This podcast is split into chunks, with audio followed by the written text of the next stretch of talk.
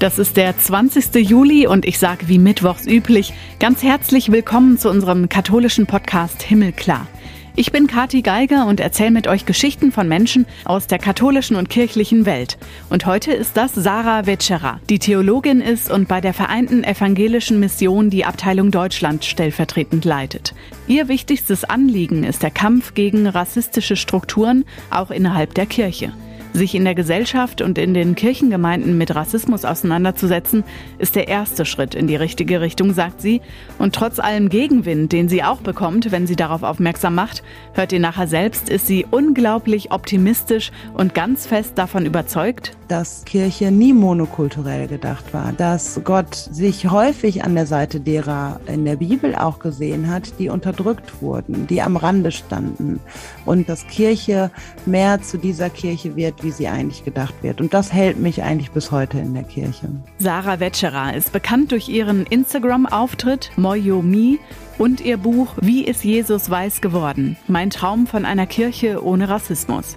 Darüber unterhalten wir uns und wir machen uns eben mit ihr gemeinsam Gedanken darüber, ob Jesus wirklich weiß war und wo das Problem des Rassismus innerhalb der Kirche liegt. Die Gleichheit aller Menschen in kirchlichen Strukturen sollte ja, angesichts der christlichen Nächstenliebe erst recht, eine Selbstverständlichkeit sein. Nicht so ganz einfach. Es gibt von ihr aber auch Lösungsvorschläge, wie wir als Kirchengemeinden da rauskommen aus dieser Rassismusdenke und das Problem angehen können.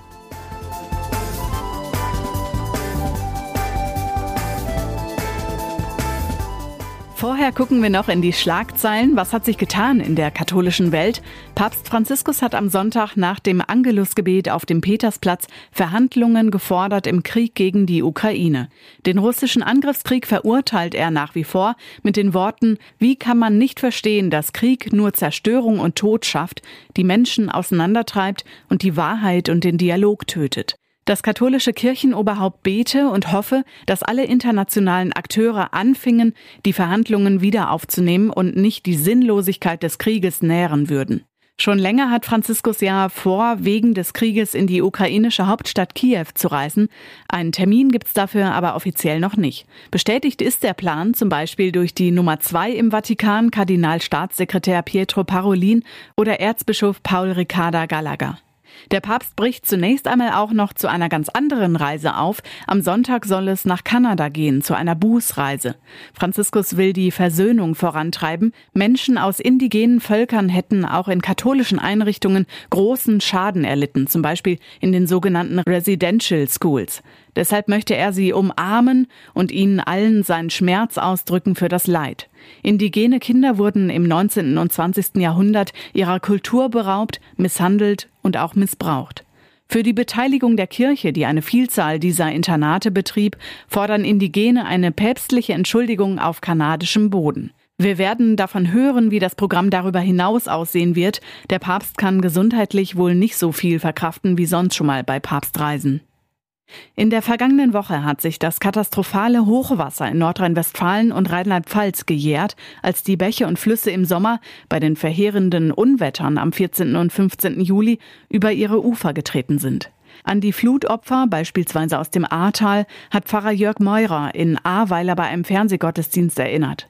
Gefeiert wurde der am Sonntag in der Kirche St. Laurentius, die stark beschädigt wurde und immer noch eine Baustelle ist. Der Altar wurde extra improvisiert. Man sieht die Spuren der Flut einfach noch überall. Das Leben der Menschen hat sich durch die Katastrophe verändert. Das berichtet auch Pfarrer Meira, der nach der Flut keine Worte mehr hatte, um zu beten.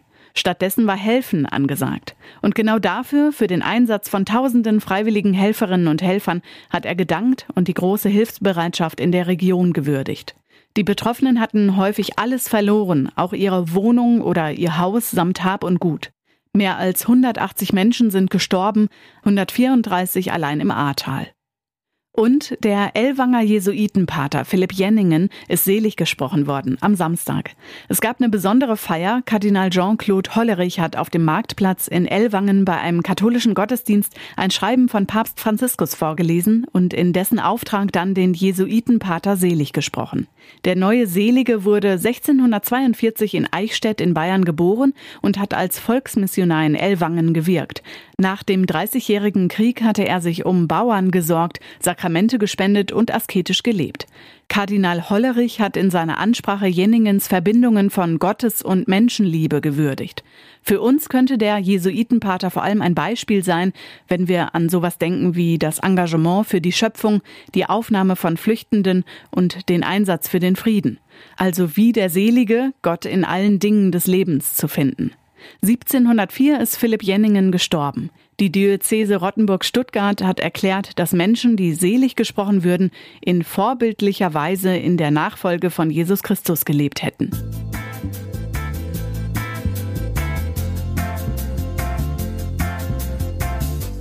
Und jetzt zum Gespräch diese Woche. Heute spreche ich mit Sarah Witscherer, Theologin. Bei der Vereinten Evangelischen Mission leitet sie stellvertretend die Region Deutschland und ist Bildungsreferentin. Schönen guten Tag, Frau Witscherer. Schönen guten Tag, ich freue mich hier zu sein. Gerade gläubigen Menschen spricht man Werte wie Hilfsbereitschaft, Gemeinschaft, Menschenwürde zu. Die christlichen Werte, das große Wort der Nächstenliebe, man sollte meinen, sie besonders in den Kirchen und Kirchengemeinden zu finden. Menschen nicht anzunehmen, wie sie sind, zum Beispiel aus Motiven des Rassismus, passt da nicht so ganz. Wo liegt die Schwierigkeit bei Rassismus und Kirche?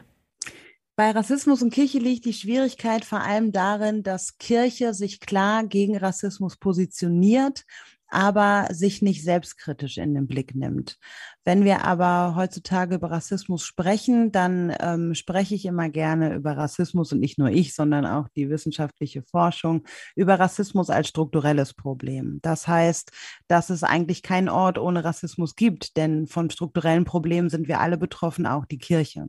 Mhm. Und die Verlautbarungen, Rassismus sei Sünde und ähm, wir stellen uns gegen Rassismus und ähm, wir selber erheben die Werte der Nächstenliebe doch sehr hoch, die führen auch leicht dazu, dass wir uns als Christinnen selbst außerhalb des Systems betrachten und davon ausgehen, dass es innerhalb unserer Kirche keinen Rassismus gibt. Und das wiederum führt eben dazu, dass wir uns nicht selbstkritisch in den Blick nehmen, sondern uns klar positionieren gegen diejenigen, die sich auch selbst als Rassistinnen definieren. Vor kurzem haben Sie Ihr Buch rausgebracht, Wie ist Jesus weiß geworden? Mein Traum von einer Kirche ohne Rassismus. Und äh, Sie haben gerade schon von gesprochen, diese Selbstkritik fehlt oft in der Kirche. Wie könnten Kirchen und Menschen in den Kirchen denn aus dieser Rassismusdenke rauskommen? Was empfehlen Sie? Ich empfehle, sich selbst mal mit Rassismus auseinanderzusetzen als strukturelles Problem. Das kann man machen, indem man unter anderem mein Buch liest oder auch, es gibt zahlreiche, ja, zahlreiche Bildungsmaterialien dazu, ähm, sei es in Podcasts, in Büchern, ähm, in, in Filmen oder auch Social-Media-Kanäle. Ähm, oder man besucht ein Antirassismus-Training, um auch selber sprachfähig zu werden, um mal selber dahinter zu kommen, was, was meinen all die Menschen eigentlich seit zwei Jahren, wenn sie über Rassismus auch doch immer mehr auch in den Medien sprechen, ähm, in der Gesellschaft das Thema immer mehr in den Fokus kommt. Viele Menschen wissen ja gar nicht, was mit, mit Rassismus, mit strukturellem Rassismus gemeint ist. Und da, glaube ich, gilt es erstmal darüber aufzuklären, damit wir überhaupt auf ja erstmal auf einen ähm, Bildungsstand auch kommen. Was meinen wir eigentlich, wenn wir über Rassismus sprechen? Nämlich, wir meinen nicht den Rassismus, der vor 1945 stattgefunden hat. Wir meinen nicht den Rechtsextremismus. Das hängt schon alles miteinander auch zusammen. Aber ähm, struktureller Rassismus macht sich eben sichtbar in unserem Bildungssystem, auf dem Arbeitsmarkt, auf dem Wohnungsmarkt, also in unseren Institutionen, in unserer Struktur.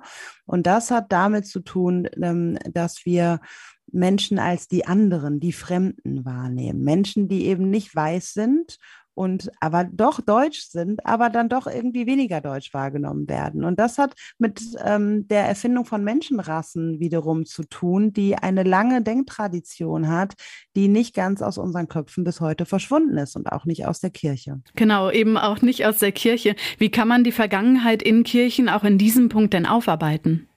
Na, ich glaube, dass Kirche sich erstmal darüber bewusst werden muss, dass sie selber in dieser ganzen ähm, Rassenideologie verwickelt ist. Also die Hochphase der Entstehung des Rassenkonstrukts war die Zeit der Aufklärung.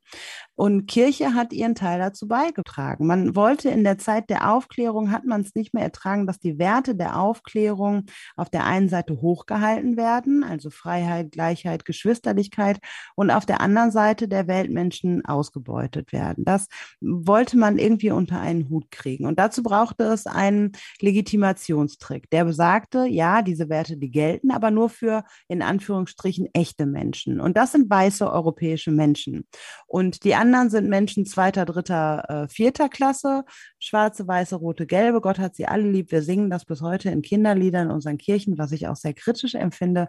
Aber da wird deutlich, da ist ein Rassenkonstrukt entstanden, das sich in unseren Kinderliedern in der Kirche sogar wiederfindet und was dazu diente, Menschen zu entmenschlichen, um eben das überhaupt auszuhalten, dass man Menschen ausbeutete, während man gleichzeitig die Werte der Menschen sehr hoch hielt. Und auch die Kirche war darin verstrickt, denn man brauchte, um diesen Legitimationstrick durchzusetzen, brauchte man natürlich ähm, man brauchte Menschen und Institutionen, die das ähm, moralisch untermauert haben. Und dazu diente die Philosophie, dazu diente die Kirche und dazu diente die Wissenschaft. Es war ein Arzt, der das erste Mal den Begriff der Rasse auf den Menschen anwandte und heute wissen wir, biologische Rassen gibt es nicht.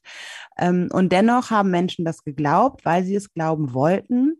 Und äh, Menschen wie Immanuel Kant haben auch ebenfalls den Begriff der Rasse in der Philosophie geprägt und davon gesprochen, dass der weiße Mensch ähm, der Mensch in seiner Vollkommenheit ist und alle Menschen, ähm, die eben nicht weiß sind, äh, weniger würdig sind. Und all das ähm, ist sozusagen, das finden wir auch in der Theologie ähm, weiter fort, also Theologie, die bei uns an evangelischen und katholischen Fakultäten gelehrt wird, die eben auch von der Philosophie Kants geprägt sind. All das, das kommt so unbewusst in unsere Köpfe, in unsere theologischen Fakultäten und eben auch in unsere Predigten und in unsere Gemeinden, mhm. ohne dass wir uns selbstkritisch damit auch auseinandergesetzt haben, weil es auch niemand bemerkt, weil äh, das ein Teil von Geschichte ist, der weniger gelehrt wird, schon in der Schule nicht. Im Titel steckt, dass Sie träumen oder vielleicht ja auch einfach fordern, dass man sich damit auseinandersetzt und dass es sich verändert und besser wird. Sie selbst sind Frau of Color in der Kirche. Was war Ihre Motivation? Dazu, sich in der Kirche zu engagieren und wer war vielleicht auch Ihr Vorbild? Meine Motivation dazu, mich zu engagieren, ist natürlich meine eigene Biografie. Ich bin als äh, Frau of Color in der weiß dominierten Kirche aufgewachsen. Mein Umfeld war lange Zeit weiß, ähm, ausschließlich in der Kirche, in der Schule, ähm, in der Familie. Es, um mich herum waren alle Menschen weiß. Und ähm, ich habe immer gemerkt, ich bin anders. Ich war positiv anders auch ähm, ganz oft in meinem Leben ähm, aber schon nicht dazugehörig. Und der Mensch sehnt sich ja eigentlich auch einfach dazuzugehören. Und lange Zeit hatte ich keine Worte dafür. Und irgendwann sind mir schwarze deutsche Frauen ähm, aus der Literatur begegnet. Mai Ayim ist da ein Name, die mich sehr geprägt hat. Ähm, eine afrodeutsche Frau, die in den 80er Jahren schon anders über Rassismus gesprochen hat als äh, der Mainstream das hat mich doch schon verwundert, dass ich lange Zeit in meinem Leben, nämlich bestimmt äh, über 20 Jahre, keine Worte dafür hatte, weil ich keine Role Models, keine Vorbilder eben hatte. Mhm.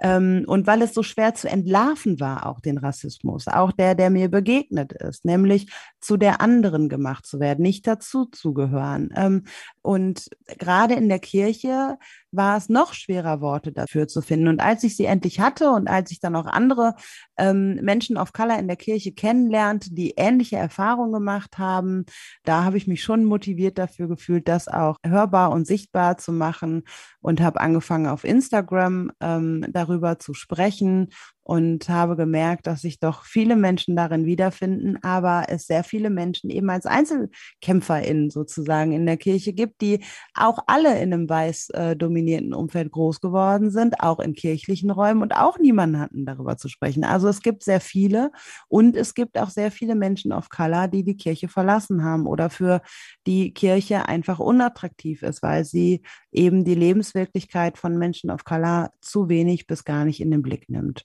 Und das hat mich angetrieben, darüber auf Social Media zu äh, schreiben und darüber mit Menschen ins Gespräch zu kommen und dann wiederum auch eine Anfrage von einem Verlag zu bekommen, die auch gesagt haben, naja, es gibt eigentlich gar kein Buch, was darüber spricht und wo auch Rassismus innerhalb der Kirche in den Blick genommen wird. Und dann war eigentlich meine Lektorin diejenige, die mich dann äh, motiviert und ermutigt hat, ein Buch zu schreiben, lange bevor ich mir selber zugetraut habe, eins zu schreiben. Über Ihre persönliche Religiosität und Glauben können wir ja gleich noch sprechen. Sie haben von den rassistischen Erfahrungen gerade gesprochen. Können Sie vor allem Menschen, die selber keinen Rassismus erfahren, ein Beispiel geben oder uns mitnehmen? Also es ist vor allem ähm, dieses zu einer anderen gemacht zu werden. Und das passiert in der Kirche zum einen auf positiv gemeinte Art und Weise, aber das kann die Frage, woher kommst du sein? Darüber gibt es auch viele Spekulationen. Manche finden es auch okay, die Frage gestellt zu bekommen, andere wiederum nicht. Ähm, das kann ja auch, auch nette Komplimente sein. Mensch, du musst auch noch mit aufs Bild, dann wird es hier ein bisschen bunter. Aber mhm. es hat halt alles diesen Beigeschmack, du gehörst nicht ganz dazu. Wenn die, die Frage, woher kommst du, impliziert vielleicht auch, naja, aus Deutschland kannst du nicht kommen. Ich komme aber aus Deutschland. Ich bin in Deutschland geboren. Ich fühle mich deutsch. Meine einzige Muttersprache ist Deutsch und so weiter. Oder es können aber auch Handlungen sein, die für andere unbemerkt bleiben. Dass ähm, rassistische Äußerungen getätigt werden und viele Menschen of Color sich nicht trauen, es in der Kirche anzusprechen, weil wir es in der Kirche selber nicht vermuten und dann leugnen. Und es zahlreiche Geschichten von Menschen of Color gibt, ähm, und da gibt es auch Beispiele aus meinem Leben, wo ich Rassismus angesprochen habe, die so stark geleugnet wurde und auch sogar ähm, diese Leugnung dazu führte, dass man selber hinterher die Schuldige war. Also dass auch eine Täter-in-Opfer-Umkehr stattgefunden hat, indem ich diejenige war, die den Frieden gestört hat, weil ich Rassismus ansprach, aber nicht diejenigen, die den Rassismus ausgeübt haben, die waren, die den Frieden gestört haben. Und das führt natürlich zu einer Menge Verletzungen. Wenn ich mich überwinde, Rassismus anzusprechen, ist das die eine Sache in einer Kirche, die von sich behauptet, rassismusfrei zu sein. Aber wenn, wenn ich den Mut aufbringe, es anzusprechen und dann auch noch die Gegenwehr kommt und ich hinterher die, die vermeintlich Schuldige bin, dann ähm, überlege ich mir das nächste Mal aber, ähm, noch mal dreimal, ob ich es wirklich anspreche. Und damit wird es zum Teil eben auch tabuisiert. Und dadurch werden Dinge tabuisiert, dass zum Beispiel lange vor Corona viele schwarze Menschen erlebt haben, dass in der Kirche beim Abendmahl ähm, niemand mehr nach ihnen aus dem, aus dem Kelch trinken wollte, dass Menschen ihre Handtasche umkrallen, wenn äh, sich vor allem schwarze Männer in der Kirche neben jemandem setzen. Und das sind kleine Mikroaggressionen, so spricht man, die unsichtbar sind für die weiße Mehrheit, aber die wirken wie kleine Mückenstiche. Das sind alles so kleine Mückenstiche nur, aber wenn man tagtäglich von diesen Mückenstichen von morgens bis abends ähm, gesticht wird, dann ist das unangenehm und führt auch zu weiterführenden Krankheiten wie ähm, psychische Krankheiten und so weiter. Auch das oder auch ähm, Racial Stress, sagt man auf Englisch, also Stress, der durch Rassismus ausgeübt wird, der auch zu Herzkrankheiten führen kann, weil Menschen ja permanent mit einem Alarmsystem rumlaufen und immer ähm, gewappnet sein wollen für die nächste Mikroaggression, für die nächste vermeintliche Kleinigkeit, die die weiße ähm, Mehrheit nicht mitbekommt, weil wir es eben auch nicht ansprechen und es dann auch teilweise als Kleinigkeiten abgetan wird oder mit, ähm, mit der Aussage, naja, das war ja aber gut gemeint oder das war gar nicht so böse gemeint, wie es ankam, äh, dann auch ähm, negiert wird. Und das an einem Ort, an dem ja eigentlich Seelsorge für Menschen oder Mitmenschen betrieben werden sollte, ne? Mhm, genau. Ja, und den Aspekt der Seelsorge, auch das ist nochmal was, wir haben ja kaum bis gar keine SeelsorgerInnen of Color selbst in unserer Kirche ähm, oder SeelsorgerInnen, die Rassismus sensibilisiert sind. Zum Beispiel ein Fall, den ich auch in meinem Buch schildere, ähm, eine Ferienfreizeit, auf der ein schwarzer Junge äh, sich unwohl gefühlt hat, weil das N-Wort ausgesprochen wurde, aber in einem Kontext, der nicht böse gemeint war tatsächlich, nämlich in dem ein ähm, Jugendmitarbeiter etwas erklärt hat. Und dieser Junge hat sich nicht getraut, in diesem dominiert weitesten Kontext auszusprechen, dass ihn das verletzt hat und hat das zu Hause seiner Mutter erzählt, als er von der Jugendfreizeit zurückkam, dass ihn das eben verletzt hat, er es nicht ansprechen konnte, weil es nicht als Schimpfwort benutzt wurde, aber ausgesprochen wurde, aber kein Bewusstsein dafür dort war, dass das äh, Aussprechen dieses Wortes eben auch zu Verletzung schwarzer Menschen führen kann und retraumatisierend sein kann. Und die Mutter, die ähm, rief dann den Pfarrer, der für die Freizeit verantwortlich war, an und nahm das Wort Rassismus in den Mund, dass der Jugendmitarbeiter wohl auch ja, da rassistisch gehandelt hat, ohne es zu merken, aber das ihren Sohn verletzt hat. Und der Pfarrer nahm das seelsorgerliche Anliegen der Mutter überhaupt nicht in den Blick, nämlich, dass sie sich Sorgen um ihren Sohn machte, der dann noch eine Woche auf der Freizeit war, ähm, sondern verteidigte seinen Jugendmitarbeiter. Und plötzlich ging es darum, dass die Mutter ähm, doch nicht einem Jugendmitarbeiter Rassismus vorwerfen kann. Und niemand äh, sprach mehr über die Verletzung, die diesem Jungen zugefügt worden mhm. ist. Und das passiert sehr, sehr häufig in der Kirche. Das ist wie bei einem Unfall, wenn ich Ihnen jetzt das Bein brechen würde, in einem Unfall dann würden wir uns alle immer um ihr Bein kümmern. Das wäre völlig klar. Und wir würden uns nicht um mich kümmern, der es total leid tut jetzt, dass ich das Bein gebrochen habe. Bei Rassismus ist es aber häufig so. Wir kümmern uns viel mehr um die UnfallverursacherInnen als um die gebrochenen Beine. Und das muss sich ändern. Und dazu braucht es ein Bewusstsein und ein Wissensbestand darüber, was ist eigentlich Rassismus, wie wirkt Rassismus, wie unsichtbar ist Rassismus häufig für weiße Menschen, weil sie all diese vermeintlichen Kleinigkeiten nicht mit mitkriegen und auch nicht wahrhaben wollen, weil wir so sehr daran glauben, dass wir in der Kirche ein besserer Ort sind als die Welt da draußen. Dieses Bewusstsein schaffen Sie ja unter anderem mit Workshops, die Sie anbieten und äh, bilden mit dem Schwerpunkt Rassismus und Kirche fort. Antirassismusarbeit wird in Schulen beispielsweise ja auch präsenter und wichtiger. Gucken wir mal über Deutschland hinaus. Ist das auch ein Thema in den Kirchen in anderen Ländern?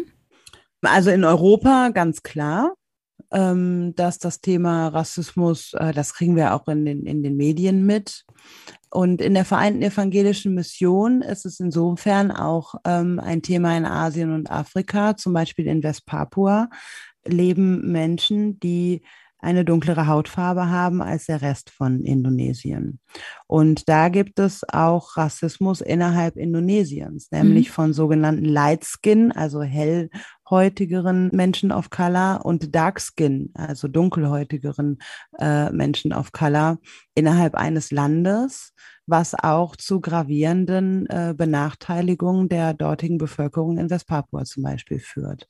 In Südafrika, dort haben wir auch zwei Mitgliedskirchen. Auch da ist nach wie vor die Versöhnung und der Reparationsprozess äh, nach der Apartheidzeit immer noch nicht abgeschlossen. Und dann gibt es sogenannten, ähm, also es gibt auch Rassismus innerhalb der noch der, der Kontinente eben auch, wie jetzt diese beiden Beispiele zeigen, aber auch in der ganzen Partnerschaftsarbeit äh, in unseren Kirchen sind die Rollen ja auch äh, vermeintlich klar verteilt. Die Weißen sind die Helfenden und die Schwarzen die Empfangenen. Und das versuchen wir gerade innerhalb der VEM seit 26 Jahren ähm, doch aktiv auch dem entgegenzusteuern. Vor 26 Jahren hat sich die VEM internationalisiert und ist seitdem auf all ihren Ebenen paritätisch aufgestellt. Es gibt keinen Hauptsitz sozusagen und keine Hauptbestimmung mehr in Deutschland, sondern wir verstehen uns als Mitgliedskirchen und mhm. ähm, agieren ebenso auch in unseren höchsten Leitungsgremien paritätisch und bestimmen auch paritätisch über alles und sind auch in unserem Büro in Wuppertal wie auch in Pematang Sianta, Indonesien in unserem Büro in Dar es Salaam in Tansania sind wir international aufgestellt. Und ähm, das führt dazu, dass wir zum einen gegen strukturellen Rassismus stehen, aber gleichzeitig auch immer wieder merken, wir leben in einer rassistischen Welt und wir sind auch kein Ort, äh, der frei ist von Rassismus und verstehen uns daher auch immer wieder als lernende Gemeinschaft, die versucht, Rassismus sensibel und kritisch miteinander auch umzugehen, miteinander Kirche zu gestalten. Und ähm, das lässt mich doch immer doch noch sehr demütig vor diesem ganzen System stehen. Aus dieser Perspektive schreibe ich und rede ich ja auch, wenn ich über Rassismus spreche, nämlich ähm, aufzuzeigen, dass wir alle davon betroffen sind. Die einen sind dadurch benachteiligt, die anderen sind davon bevorteilt. Ausgesucht haben wir uns aber alle diese Rolle nicht. Und wir wollen ja gerade in der Kirche auch gemeinsam Kirche sein. Ich meine, gerade in der katholischen Kirche, die versteht sich als Weltkirche. Ähm, wir wollen gemeinsam Kirche sein. Wir wollen nah zueinander finden. Und ähm, das ist letztendlich soll das Ziel des Ganzen sein. Und das zeigt mir gerade die ökumenische ähm, Arbeit, in der ich ja, aus der ich ja komme, auch, dass wir alle drinstecken und dass wir nah zueinander wieder führen müssen. Denn das rassistische System will uns voneinander trennen. Aber Ziel sollte dann eben sein, näher zueinander zu kommen und auch keine Dialoge zu führen, die so häufig auch in Schuldzuweisungen münden und in ähm, auch in Schlagabtauschen, wo man sich anfängt zu streiten. Und das führt uns wiederum weit voneinander weg. Daher bin ich doch ähm, immer sehr bemüht, auch äh, Gespräche zu führen, indem wir uns annähern, statt voneinander zu entfernen, weil wir eben alle alle drinstecken in dem System. Niemand von uns kann sich frei machen davon, auch ich nicht. Ja, und das, glaube ich, ist eine gute und eine zukunftsweisende Haltung, wie wir in der Kirche auch miteinander über Rassismus ins Gespräch kommen können. Unter anderem ja über Ihr Buch Wo ist denn das Problem, dass Jesus weiß dargestellt wird?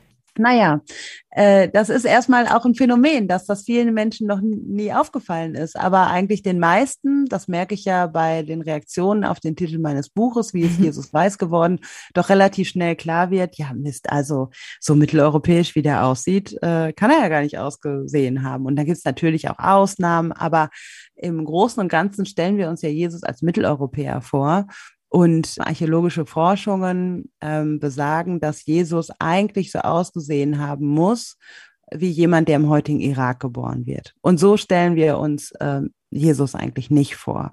Und das hat in Deutschland oder in Europa auch nicht eine Zufälligkeit, dass wir jetzt wollten, dass Jesus aussieht wie jemand von uns, und da ist auch die Frage in einer pluralen Gesellschaft, in der wir mittlerweile leben in Deutschland, wie sehen wir eigentlich aus bei 41 Prozent Migrationshintergrund bei allen Kindern unter sechs Jahren und 25 Prozent bei allen Erwachsenen. Aber es hatte eben auch eine absichtsvolle Dimension, dass Jesus weiß geworden ist. Denn der weiße Jesus kam schon im Mittelalter gelegen, denn er sah weniger jüdisch aus. Und in der Kolonialzeit kam er gelegen, weil er sah weniger so aus wie die, die man unterdrückt hat und sah eher aus wie die Unterdrückenden im Naziregime wurde Jesus arisch gelesen. Und all das, diese Geschichte hat der weiße Jesus im Gepäck. Und das ist letztendlich die Spitze des Eisbergs, wenn wir über Rassismus und Kirche ähm, reden, denn der ist überall sichtbar und darüber können wir ins Gespräch kommen, dass wir alle vom, vermutlich den weißen Jesus nie kritisiert haben, aber das eigentlich ganz gut deutlich macht und verbildlicht,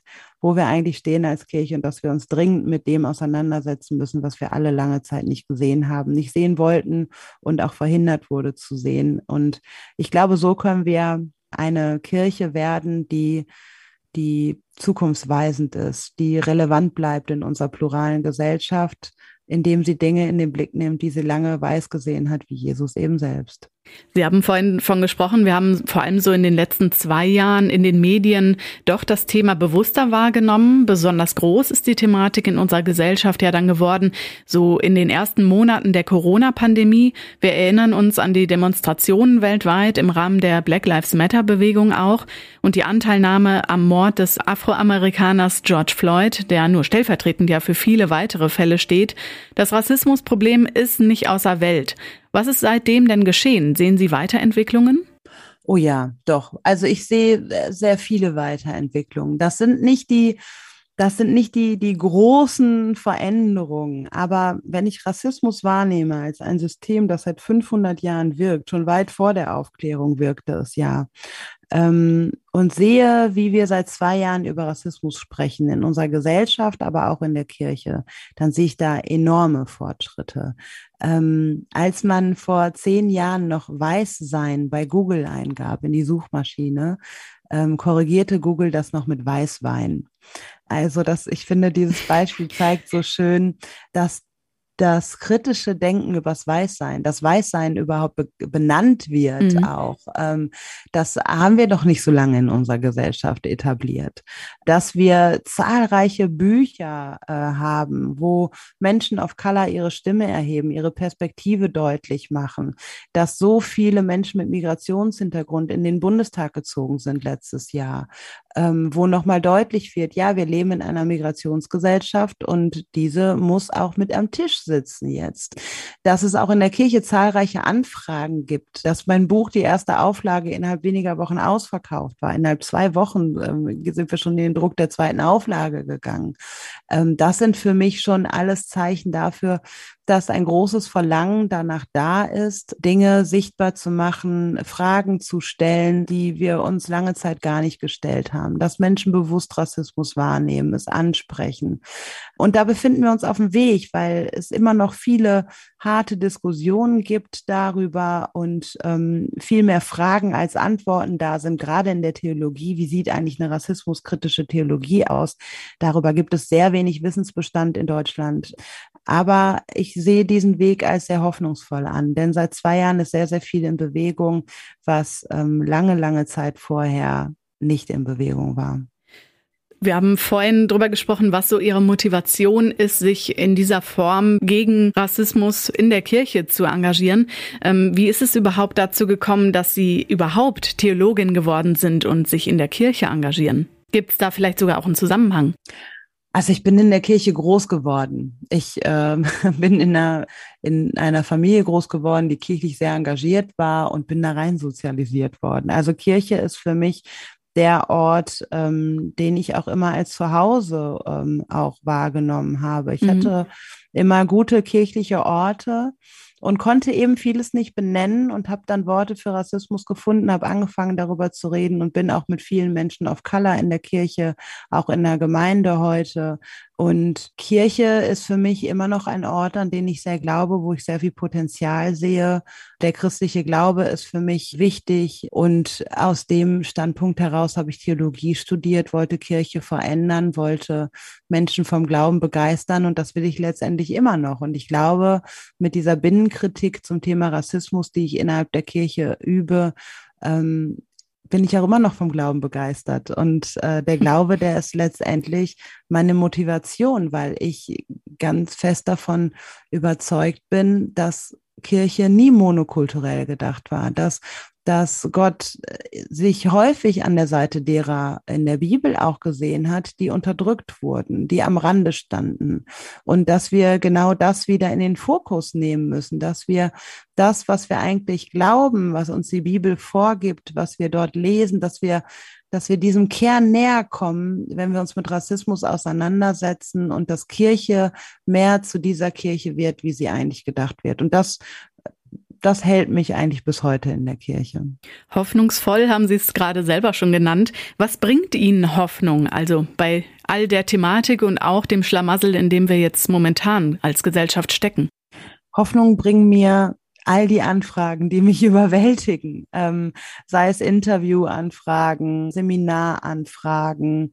Da ist ein so großes Verlangen danach, Rassismus aufzudecken, über Rassismus zu lernen, Perspektiven einzunehmen, die vielen Menschen einfach unsichtbar waren, lange, lange Zeit in ihrem Leben. Und das sind tolle Begegnungen mit Menschen und auch mit Menschen je, jeder Generation. Ich bin immer ganz berührt von Menschen, die über 80 sind und zu unseren Seminaren und oder zu Lesungen von meinem Buch kommen und ihre Geschichten teilen und wirklich ähm, da auch ein Umdenken stattfindet noch und auch ähm, ihren Schmerz, den sie ja noch auch im Zweiten Weltkrieg auch erlebt haben als Kinder mitbringen. Hoffnung gibt mir aber auch die vielen Menschen of Color, die sich zusammenschließen, die sich gemeinsam ermutigen, gemeinsam Schritte gehen, gemeinsam äh, aus vielen Schmerzerfahrungen, die sie erlitten haben, nun etwas Gutes erwachsen lassen wollen und da auch sehr hoffnungsvoll miteinander sind, Gutes zu gestalten, Kirche zu verändern. Das sieht man jetzt im Podcast nicht, aber das zaubert mir immer ein großes Lächeln ins Gesicht, wenn ich daran denke, weil es so lange niemanden interessiert hat, ähm, was Menschen of Color fühlen, weil so lange so vieles so unsichtbar war und unbemerkt war. Menschen of Color zum Schweigen gebracht wurden oder selber nicht den Mut hatten, Dinge anzusprechen.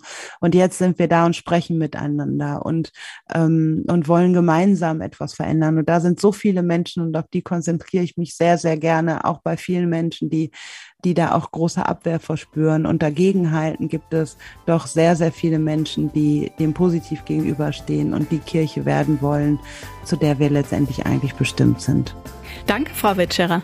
Sehr gerne. Danke Ihnen auch.